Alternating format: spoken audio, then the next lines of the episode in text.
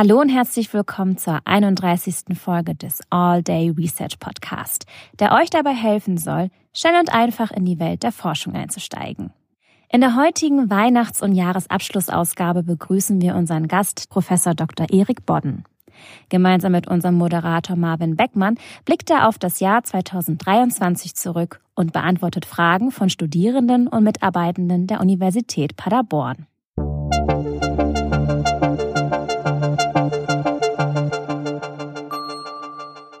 All Day Research Podcast. Herzlich willkommen auch von mir zur nächsten Ausgabe vom All Day Research Podcast. Mein Name ist Marvin Beckmann und heute wollen wir mit unserem neuen Institutsleiter, Professor Dr. Erik Bodden, über die Neuausrichtung und den generellen ähm, Jahresrückblick sprechen. Schön, dass du da bist. Ja, ich freue mich auch hier zu sein. Vielen Dank für die Einladung. Du warst ja schon mal hier. Mhm. Was hat sich bei dir seitdem so geändert?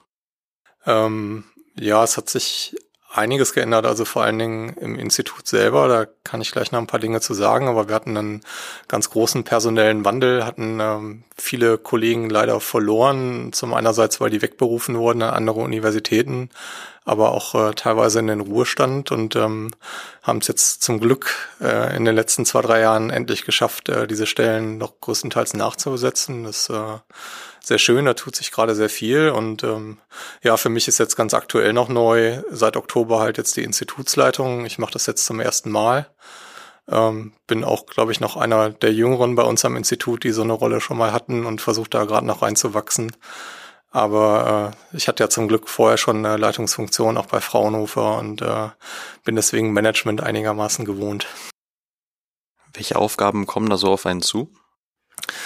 Ja, das ist zum einen halt Strategieentwicklung für das Institut. Ne? Also wir schauen halt schon, wo wollen wir hin? Ähm, wie äh, wollen wir jetzt als Gruppe von teilweise noch recht neuen ProfessorInnen auch zusammenwachsen und was wollen wir für Themen gemeinsam angehen?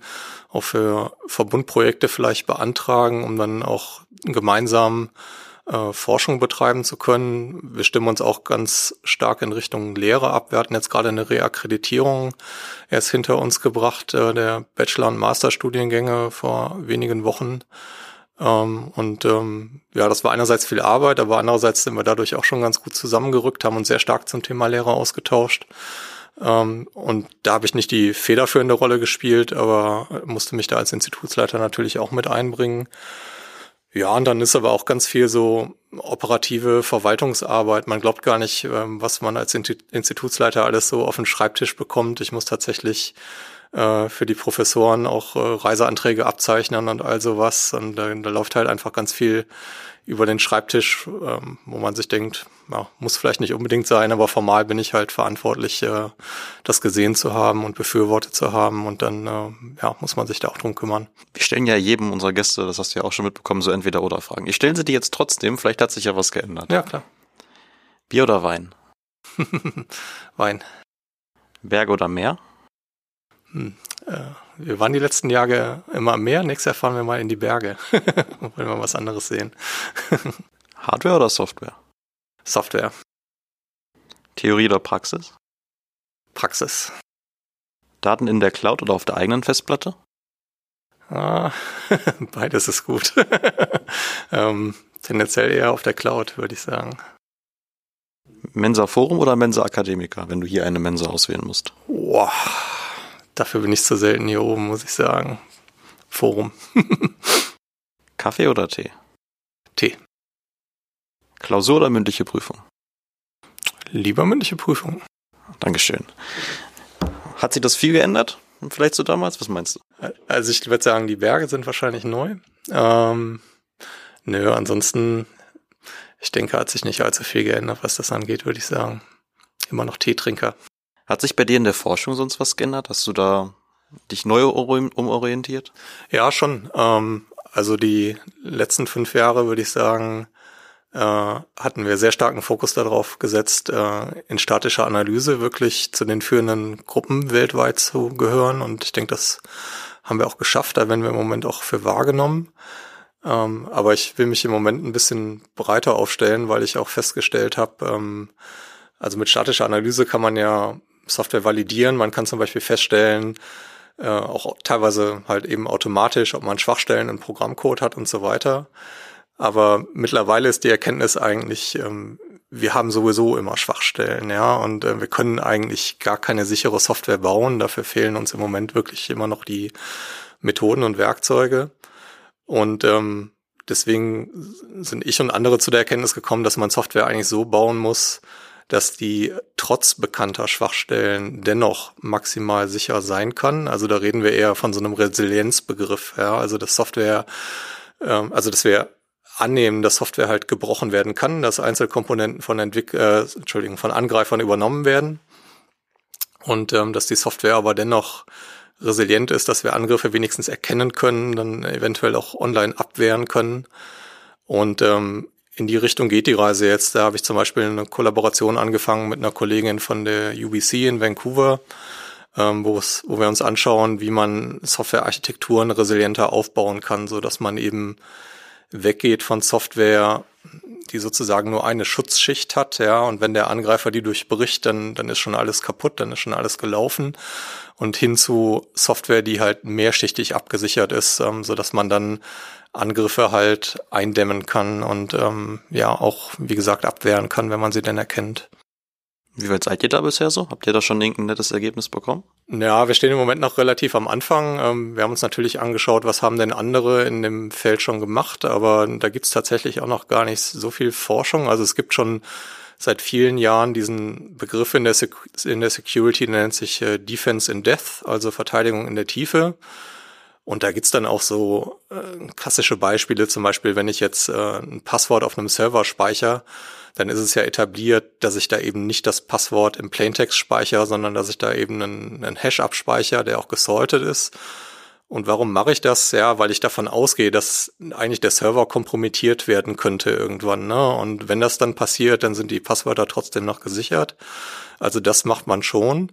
Aber so auf architektureller Ebene, auf der Software-Ebene ist das noch nicht richtig etabliert und es gibt auch viele Trade-offs. Also wir schauen uns zum Beispiel gerade an, wie man das Ganze durch so Microservice-Architekturen erreichen könnte. Also dass man im Prinzip ein vormals monolithisches System runterbrechen würde in einzelne Komponenten, die dann als Microservices laufen dann kann man diese Einzelkomponenten für sich gesehen wieder besser absichern. Man kann denen zum Beispiel so ein Least Privilege zuweisen, dass dann jede einzelne Komponente nicht so viel machen kann.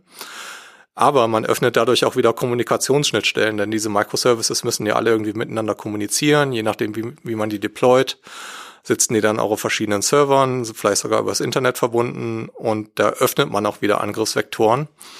Und das schauen wir uns gerade an, wie da genau die Trade-offs sind und ähm, was so Best Practices in dem Bereich wären.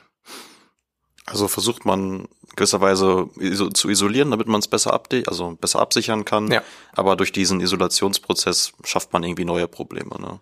Genau, genau. Also von der Isolation versprechen wir uns erstmal, ja, wie gesagt, dass Angriffe nicht so einfach zum Erfolg führen können. Also ein gutes Gegenbeispiel wäre, ich habe jetzt eine monolithische Software. Was heißt monolithisch genau? Monolithisch heißt, also es ist ein, ein Softwareprozess, ja, also ein Betriebssystemprozess, wo irgendwie alles drinsteckt, ja.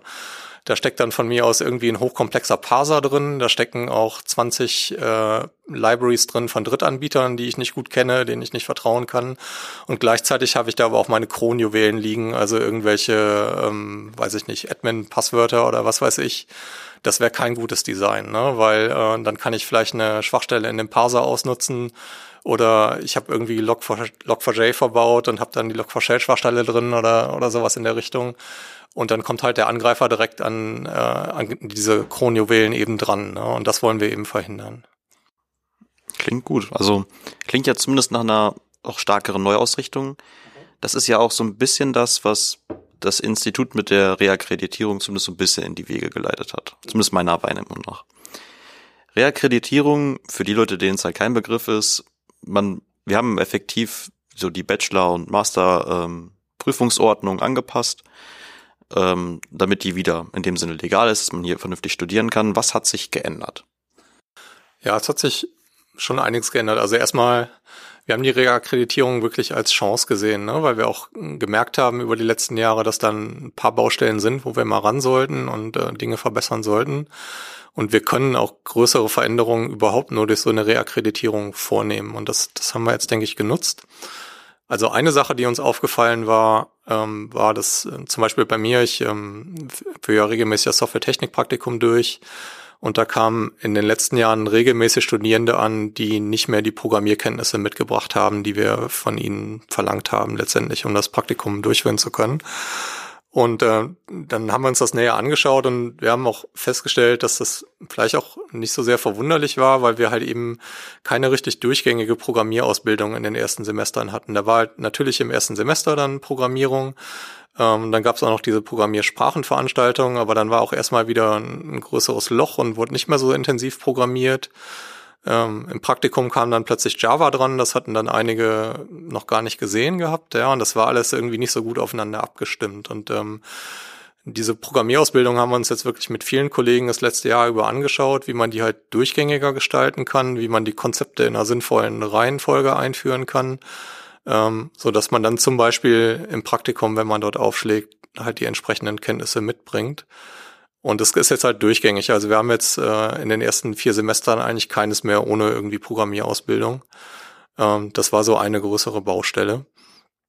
Und ähm, ja, dann gab's aber auch noch ähm, andere Sachen, die wir angepasst haben. Wir haben zum Beispiel versucht, den Master studierbarer zu machen. Da haben wir einige äh, Constraints auch aufgehoben. Man kann jetzt Sachen einfacher miteinander kombinieren. Ähm, Im Prinzip ist man eigentlich jetzt total frei in der Wahl.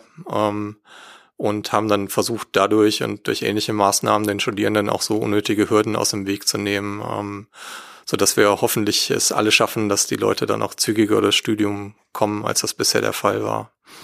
Wenn man jetzt ähm, mehr Programmierungsvorlesungen anbietet, muss man ja auch irgendwo das Personal haben. Ja.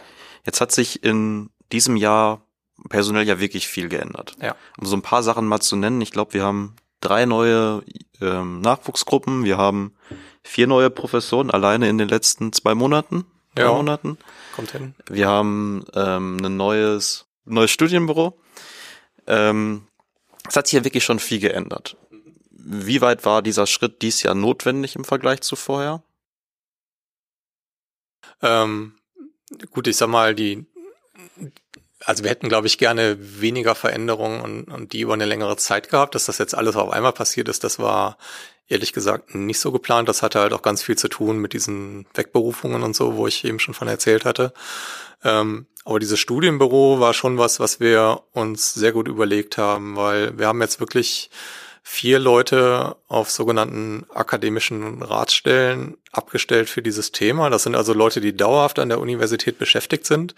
Die machen auch äh, eigentlich überhaupt keine Forschung, ja, sondern deren ureigener Job ist es jetzt wirklich, dieses Studienbüro zu leiten und die Grundlehre gerade in Richtung Programmierausbildung auch abzuleisten. Und das haben wir bewusst so gemacht, weil wir gesagt haben, wir wollen einerseits Leute haben, die dauerhaft mit diesem Thema betraut sind, unsere Kurse auch über die Jahre weiterentwickeln können, die für uns aber auch monitoren können, was gut funktioniert und, und was auch nicht gut funktioniert, wo wir beisteuern müssen. Wir hatten ja in den vergangenen Jahren immer das Problem gehabt, da kam halt immer mal der ein oder andere Kollege oder die Kollegin und hat dann zum Beispiel die Programmierung im ersten Semester gelesen und dann gab's halt immer so anecdotal evidence, was jetzt gerade funktioniert hat und was nicht. Und dann kam schon wieder der nächste und dann ähm, gab's da wieder ganz andere Ansichten und Präferenzen. Und wir glauben, dass das nicht gut tut. Ne? Das äh, verwirrt uns in der Planung, aber das hilft auch den Studierenden nicht. Und jetzt haben wir da halt äh, eine längerfristigere Betreuung äh, dieser Themen und äh, hoffen, dass wir dann da auch Entwicklungen wirklich sehen werden. Ja, also wir hoffen schon jetzt auch mit der Reakkreditierung spätestens dass wir dann sehen, dass das Ganze ja studierbarer wird, dass die Leute schneller durchs Studium kommen. Und ähm, wenn nicht, werden wir hoffentlich äh, wenigstens dann Gründe sehen und dieselben Leute, die die Gründe dann erkennen, können sie dann aber auch abstellen, weil sie die Lehre ja auch erbringen. Ne? Genau. Ähm, das, das zum Studienbüro. Ähm, soll ich zu den Professoren noch was Gerne. sagen? Ja, okay. Ähm, genau, also da gehen wir auch relativ strategisch vor. Ne? Also wir hatten halt, wie gesagt, ganz viele offene Stellen. Ich glaube, im Höhepunkt waren das mal so zwischen zehn und zwölf Professuren, die wir offen hatten. Das war also quasi die halbe Informatik, die da unbesetzt war. Das, das war echt schwierig für uns alle, weil die übrigen Professoren, die hatten dann entweder natürlich noch die ganze Lehre abzuleisten oder wenn sie das gerade nicht gemacht haben, dann saßen die in irgendwelchen Berufungskommissionen, um halt diese Stellen neu zu besetzen. Das ist auch sehr aufwendig. Und ich freue mich total, dass wir jetzt ganz viele äh, neue fähige Kolleginnen äh, gefunden haben. Und wir haben das haben jetzt aber auch nicht irgendwelche Professuren besetzt, sondern wir sind da auch strategisch vorgegangen. Also wir haben uns vor einigen Jahren gesagt, wir nutzen auch das wiederum als Chance und wollen uns ähm, genau überlegen, was für Professuren wir da einrichten. Und wir haben gesagt, ähm, wir sind zum einen in der Data Science äh, damals sehr gut gewesen und wollen auch wieder gut sein, weil das auch für den Standortdenken ein wichtiges Thema ist. Also es ist einer, ein strategischer Schwerpunktbereich. Dann haben wir äh, Security ähm, immer schon gute Leute gehabt und wollten das auch weiter ausbauen. Ja, und dann noch dieser ganze Bereich, den nennen wir Domain-Specific Computing, ist im Prinzip eine Variante von High-Performance Computing, was jetzt auch immer stärker zusammenwächst mit dem Quantum Computing, auch im Rahmen der Exzellenzinitiative. Das ist für uns so ein strategisches Schwerpunktthema. Und wir waren auch immer schon relativ stark in der Softwaretechnik. Und ähm, da ist es uns zum Glück auch gelungen, jetzt wieder einige neue, sehr, sehr gute Kolleginnen zu gewinnen. Und wenn Sie sich mal anschauen, wer jetzt zu uns gekommen ist, dann werden Sie sehen, dass das genau die Bereiche sind, die wir halt ähm, strategisch gestärkt haben dadurch. Wenn man jetzt so viele neue Leute holt, mhm. kennen die sich ja in der Regel untereinander nicht. Die kommen zwar vielleicht manchmal aus gleichen Bereichen, ja. aber sind ja aus ganz unterschiedlichen Orten. Teilweise aus ähm, Münster, ähm, teilweise also auch nicht mal aus Deutschland kommt. Ja, genau. Wie schafft man es trotzdem, ein gewisses Kollegium aufzubauen? Also ich weiß, dass ihr immer ein, also ich glaube wöchentlich oder zweiwöchentlich ein Meeting habt ja. untereinander, aber wie schafft man es dann vielleicht trotzdem so eine Gemeinschaft dazu entwickeln? Ähm, ja, also wir versuchen da jetzt wirklich so ein bisschen Teambuilding zu betreiben. Also ähm, hin und wieder gibt's ja schon mal Team-Events, äh, zumindest für Mitarbeiter an der Uni, äh, sicherlich auch für Studierende. Aber ähm, wir machen das jetzt tatsächlich auch mal für Professoren. Also wir waren jetzt ähm, vor zwei, drei Wochen zum Beispiel mal Bogenschießen und dann noch Abendessen. Ähm, war, natürlich wurde auch mal über Fachliches geredet, aber es war halt einfach so, um sich mal besser kennenzulernen. Das war echt schön und wurde auch sehr gut angenommen. Und ähm, ja, auch genau, wir haben so zweiwöchentliche, ähm, die nennen wir jetzt äh, CS Faculty Meetings, ja, haben uns auch neuer Name. Okay, ja, neuer Name, Name, ja. Ja, genau. Ähm, die wir jetzt auch schon seit einiger Zeit aber eigentlich regelmäßig auf Englisch abhalten, ne, um auch die, die Leute aus dem Ausland besser einzubinden. Und ähm, ja, die waren eine ganze Zeit lang eigentlich äh, immer remote äh, seit Corona, aber die machen wir jetzt auch öfter mal wieder in Person, um uns einfach auch zu treffen.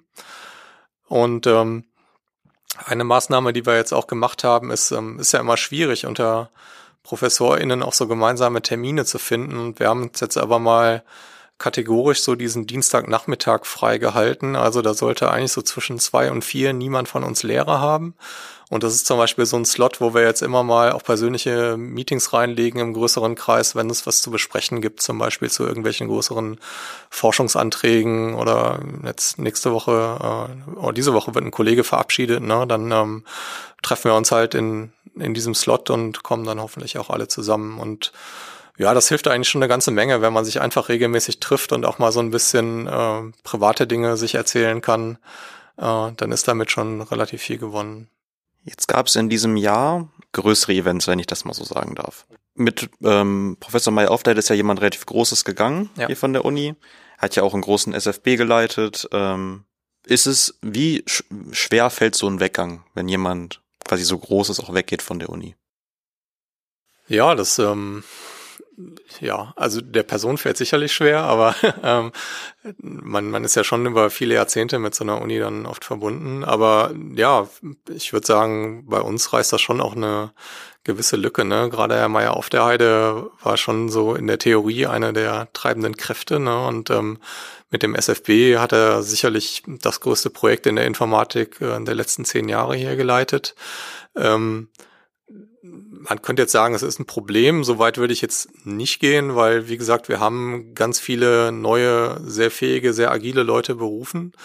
Und wir haben auch schon wieder ganz starke Pläne, wie wir jetzt kollaborieren, was wir als nächstes zusammen beantragen wollen und so weiter. Und ich merke, merke, dass da im Moment so ein ziemlicher Drive auch im Institut ist. Also sind viele Leute, die sind jetzt neu hier, die wollen aber auch aktiv was gestalten und, und mithelfen, ähm, dass da halt jetzt bei uns äh, coole Dinge passieren. Und ähm, ja, dadurch äh, wird die Lücke einfacher zu verkraften, würde ich sagen. Es gibt ja auch mit, das hast du eben auch schon angesprochen, mit den Exzellenzklassern jetzt was Neues, was eigentlich ja noch so größer wäre als so ein SFB, den wir jetzt ja. gerade hatten. Was würde, oder erstmal vielleicht, auf was bewerben wir uns hier überhaupt? In welchem Format? Und was würde es bedeuten, sowas zu bekommen?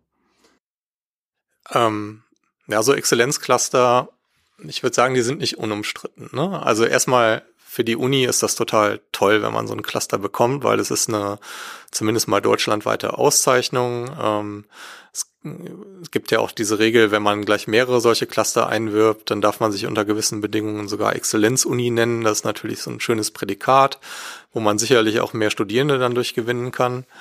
Ähm, der Nachteil davon ist, ähm, ja, im Prinzip die Strategie, die das Forschungsministerium damit fährt, ist ja so Leuchttürme zu schaffen in Deutschland. Ne? Und das heißt, über die Jahre und Jahrzehnte äh, gibt's halt Unis, die haben da immer mal wieder gewonnen, die sind halt auch schon sehr gut und die haben natürlich jetzt auch bessere Möglichkeiten, solche Cluster wieder einzuwerben.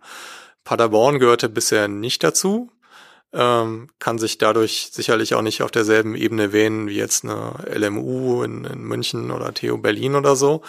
Aber man will natürlich trotzdem dazugehören und da mitmachen. Und ich finde es auch gut, dass wir da solche Anträge stellen, ähm, weil es uns halt dazu bringt, ja, sich wirklich zu überlegen, was sind denn die Themen, die uns umtreibt, wofür wollen wir stehen, wo wollen wir kollaborieren ähm, und wo sind wir auch einfach sehr gut und ähm, können das auch nach außen entsprechend darstellen. Und da haben wir jetzt ähm, ja, die Kollegen, muss ich sagen, haben zwei Anträge geschrieben. Der eine heißt ähm, Computing Quantum Systems, also da geht es im Prinzip um, ja, natürlich einerseits Quantum Computing, aber auch um, um klassisches Computing, also mit klassischen Rechnern ähm, und wie und unter welchen Umständen man das miteinander vereinen kann, um es mal in meinem laienhaften Verständnis auszudrücken.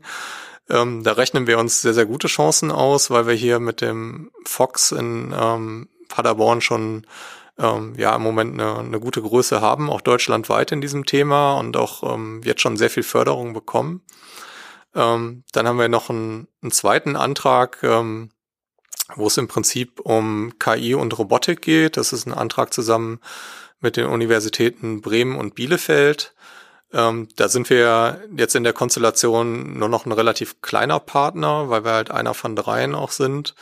Ähm, das wäre auch sehr schön, wenn das klappen würde. Man muss aber auch sagen, äh, dass so eine Uni wie Paderborn jetzt zwei Exzellenzcluster einwirbt, ist sehr unwahrscheinlich, auch aus politischen Gründen. Ne? Also bei, bei dieser Exzellenzinitiative geht's halt nicht nur nach äh, wissenschaftlicher, äh, nach wissenschaftlichem Standing und darum, wer den besten Antrag schreibt, sondern diese Gelder werden teilweise auch aus politischen Gründen an die eine oder andere Uni vergeben. Da sitzen auch Politiker mit im Auswahlgremium, genau deswegen. Und ähm, ja, deswegen zwei Cluster zu kriegen, wäre wär total toll, aber da rechnen wir, glaube ich, im Moment eher nicht mit.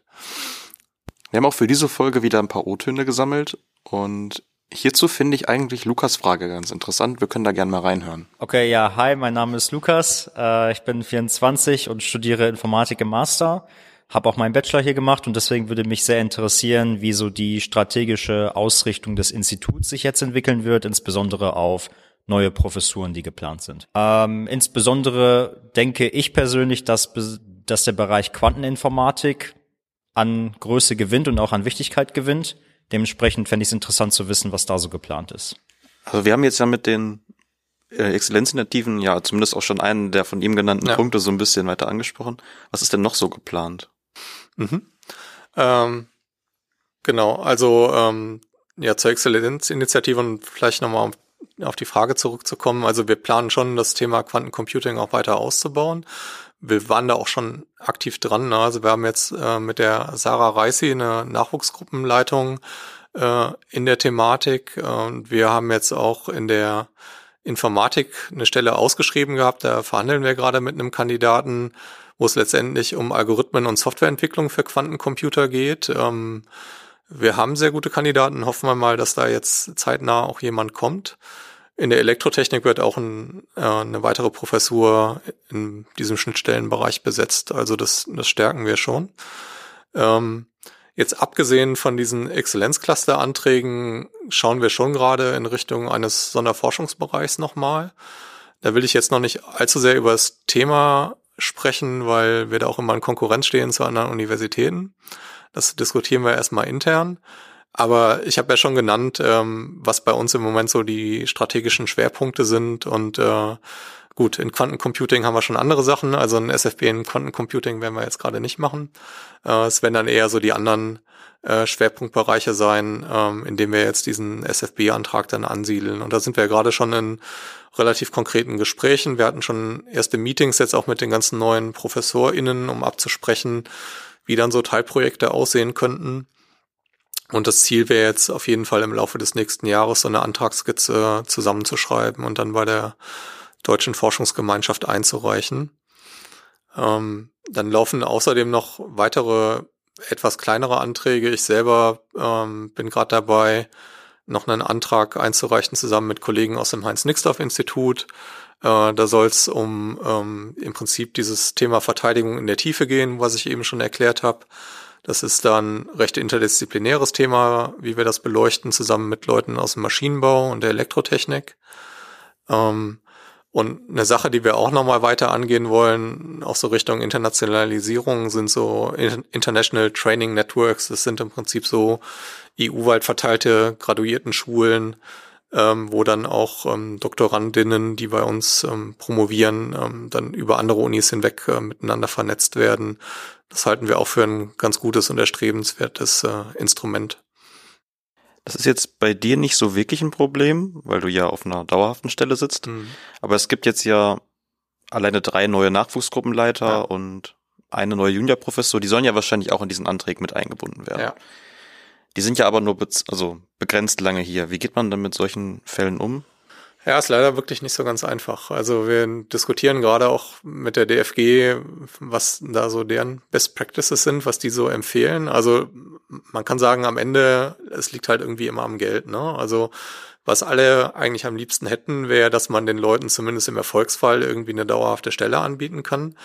Aber wir haben halt so einen gewissen Stellenplan und wir haben auch gewisse Euros, die jetzt äh, schon für andere Sachen veranschlagt sind in den nächsten Jahren und Jahrzehnten. Also wir planen da teilweise echt über viele Jahre hinaus.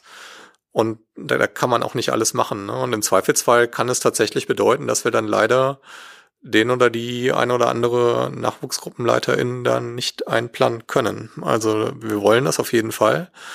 Aber da haben wir auch noch nicht die Patentlösung gefunden. Das ähm, ist leider im akademischen System relativ schwierig immer noch.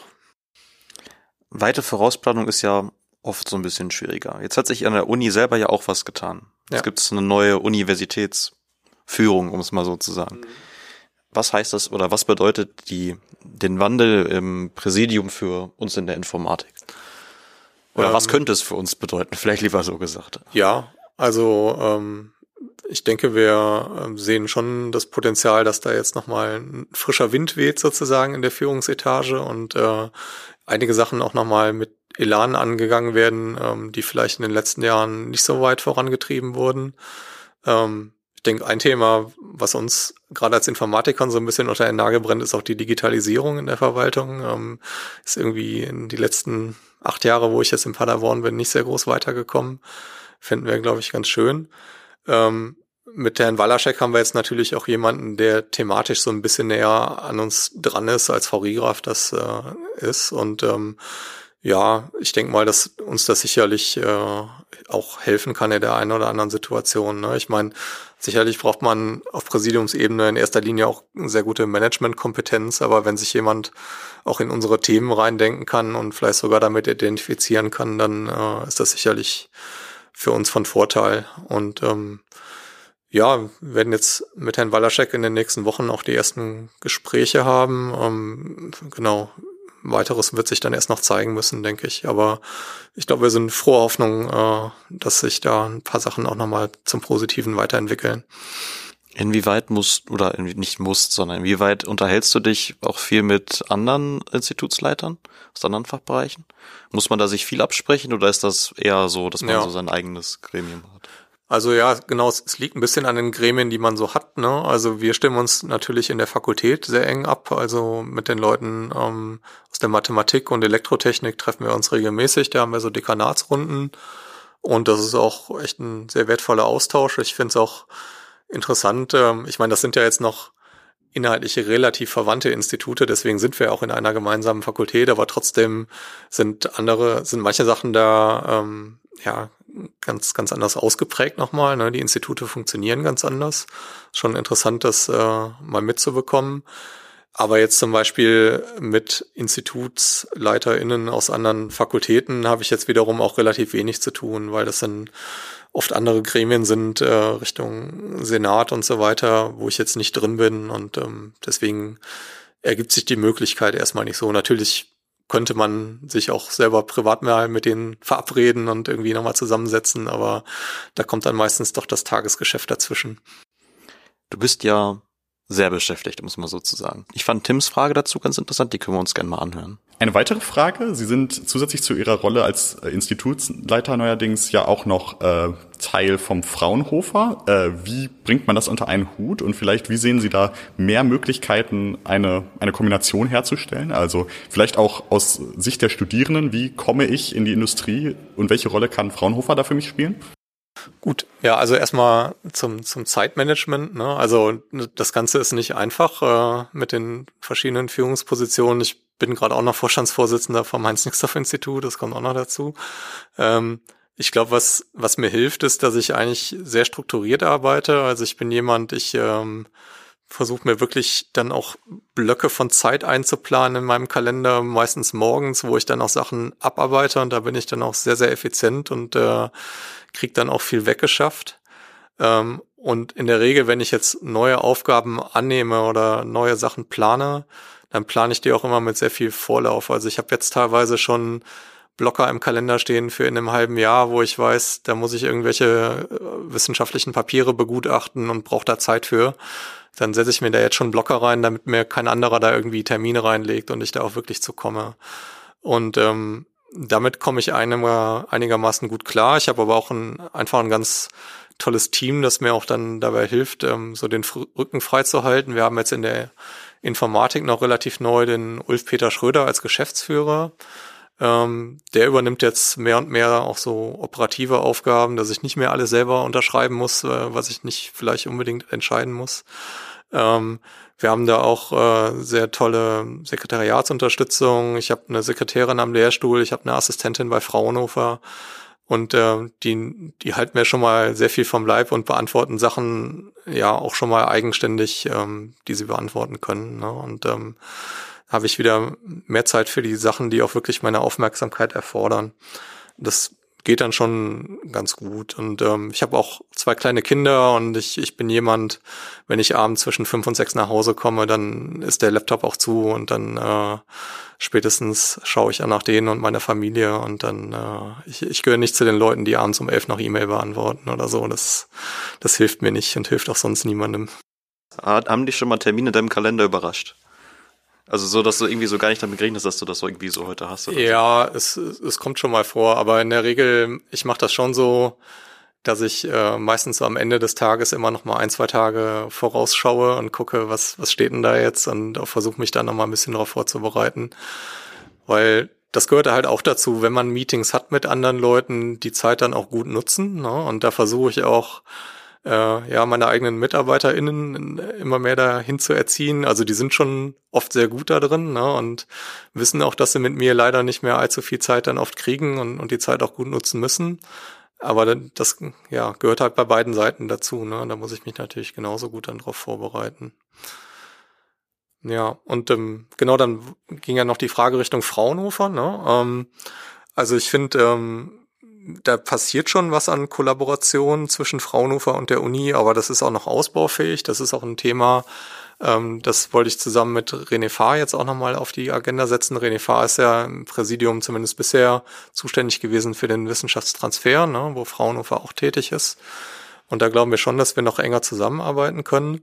Aber zum Beispiel aktuell sind meine Kollegen und ich, also Herr Trechtler, Herr Dumitrescu und ich sind ja schon in der Lehre aktiv, ähm, teilweise auch mit Fraunhofer MitarbeiterInnen, wobei man sagen muss, wenn man jetzt Mitarbeiter bei Fraunhofer ist, äh, dann ist Lehre ja nicht so der erste Punkt in der Job Description. Ne? Also in der ersten Linie geht es eher darum, äh, vor allen Dingen Industrieprojekte ja zu bearbeiten, dort Forschung zu betreiben und, und Lehre ist eher so nice to have, aber wir Professoren sind dann natürlich aktiv.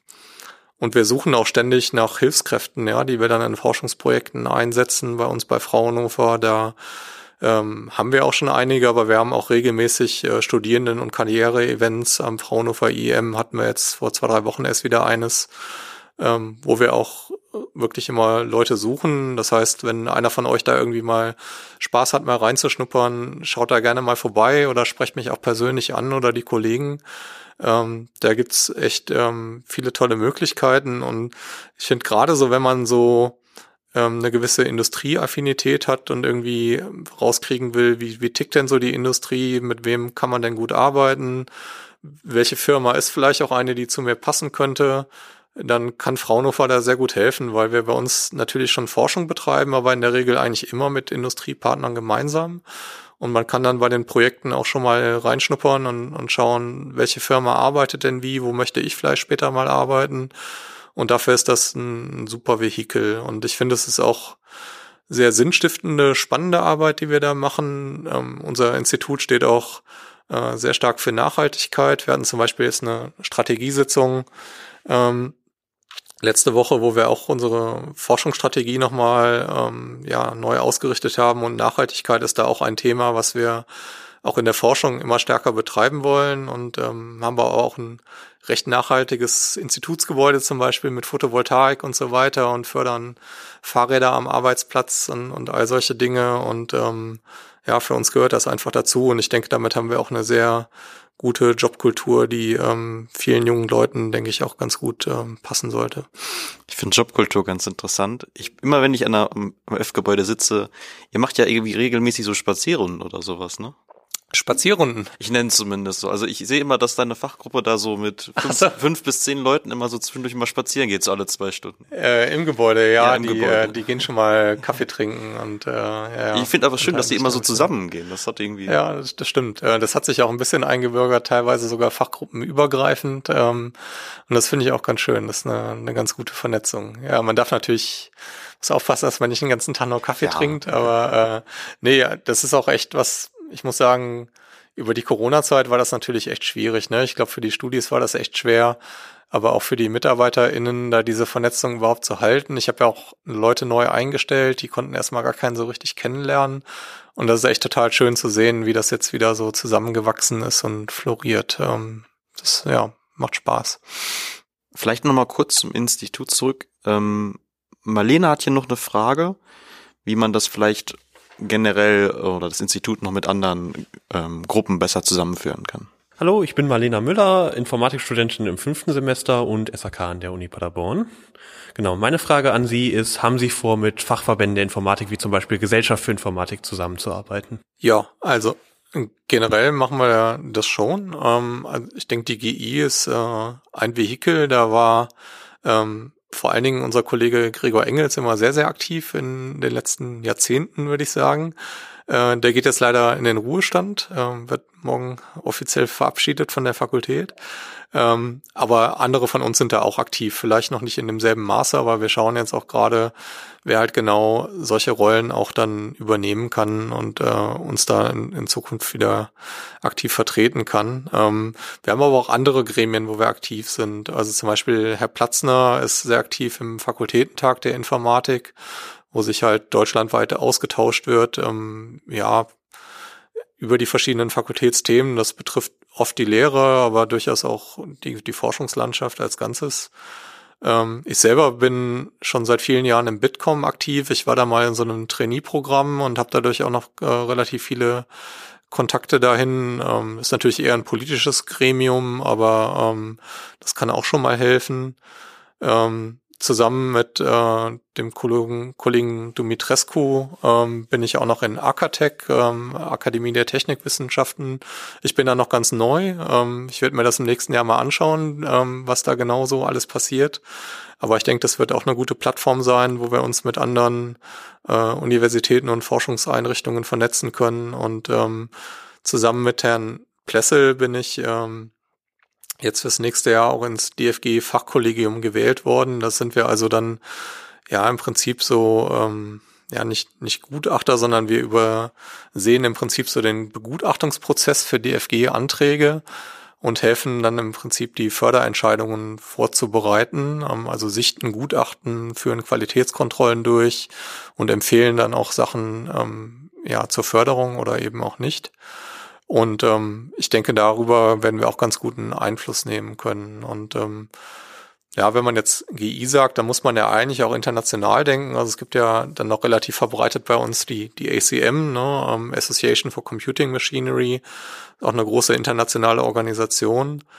Und ähm, da haben wir auch die ein oder anderen Leute, die da immer mal wieder aktiv sind, aber im Moment noch nicht in der führenden Rolle. Das wäre sicherlich auch was, wo man in den nächsten Jahren mal überlegen sollte, ob man da noch aktiver werden möchte. In Bezug auf Forschungsaspekte oder ähm, auch in Bezug auf Studierengewinnung?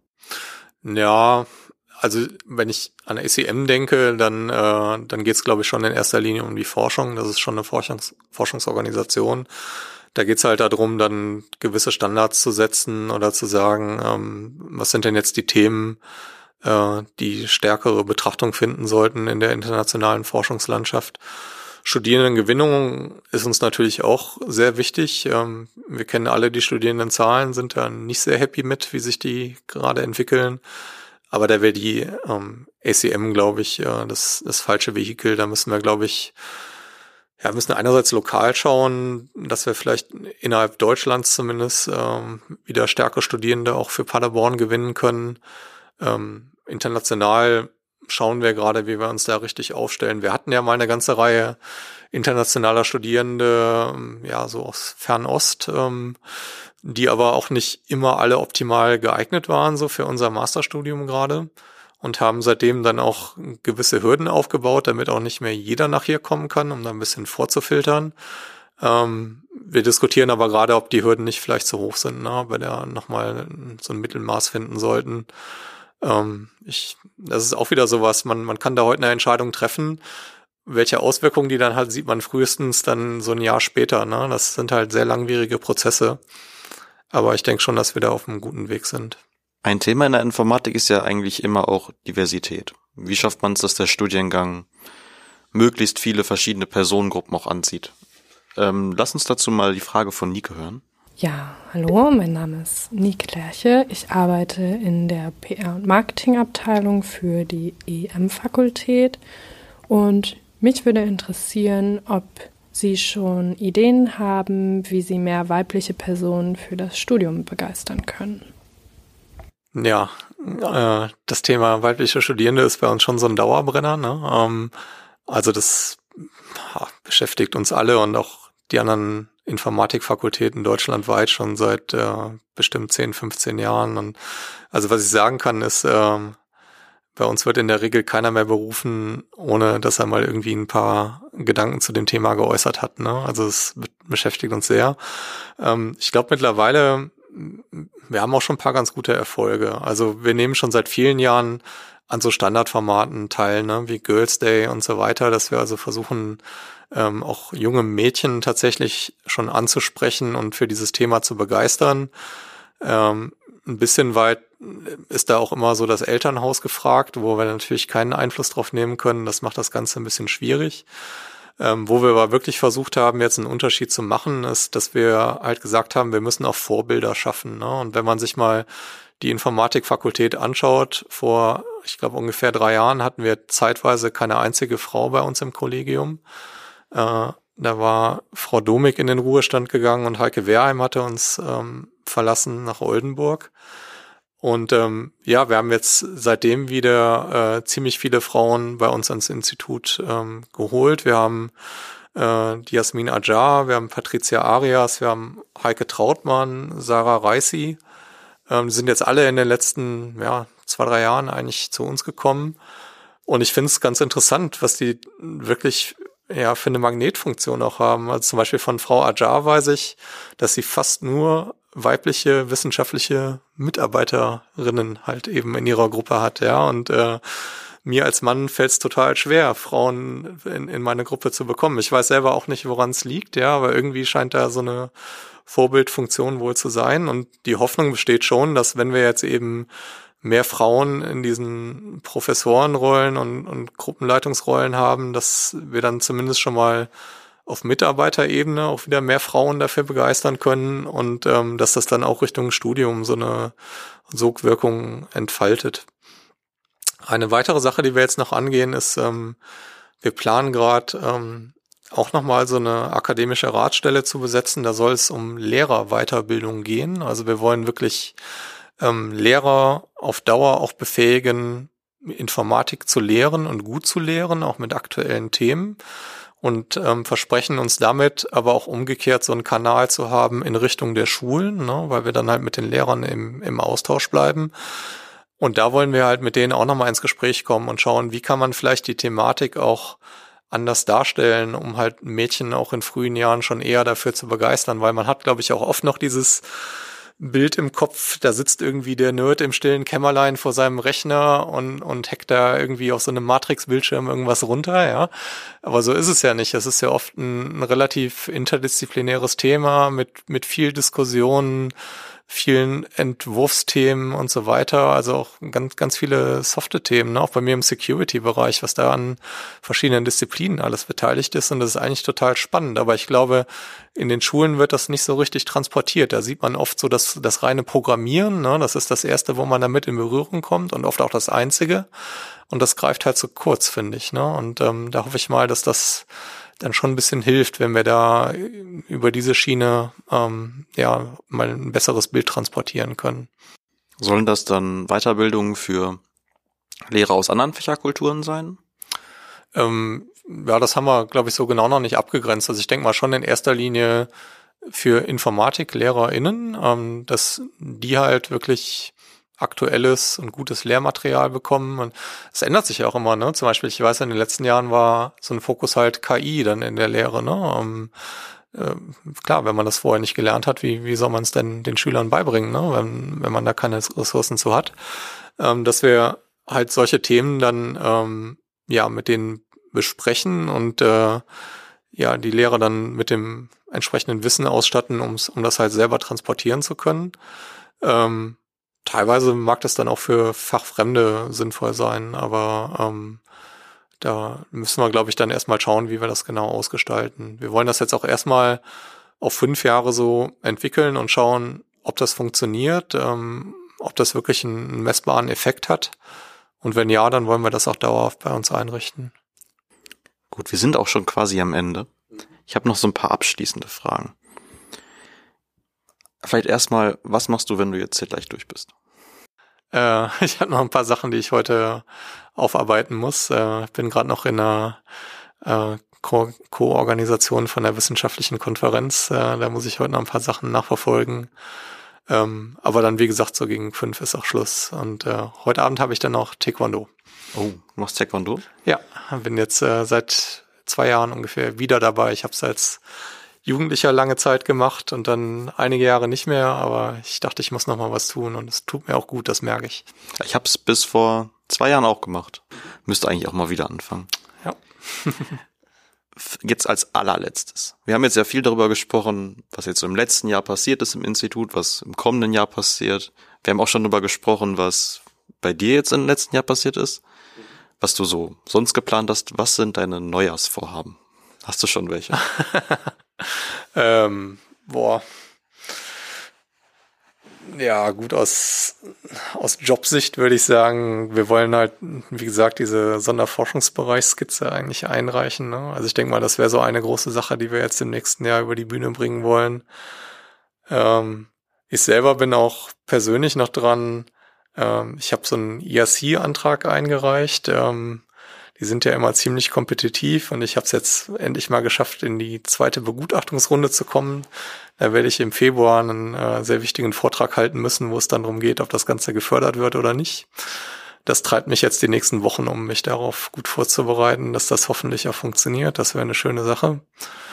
Ähm, ja, das wären schon mal so zwei gute Dinge, die ich auf jeden Fall auf der Agenda habe. Genau. Dankeschön. Das war der All Day Research Podcast, der Podcast des Instituts für Informatik an der Uni Paderborn. Ich bin Marvin Beckmann und wir sehen bzw. hören uns hoffentlich auch beim nächsten Mal wieder. Bis dann. Bis dann. Tschüss.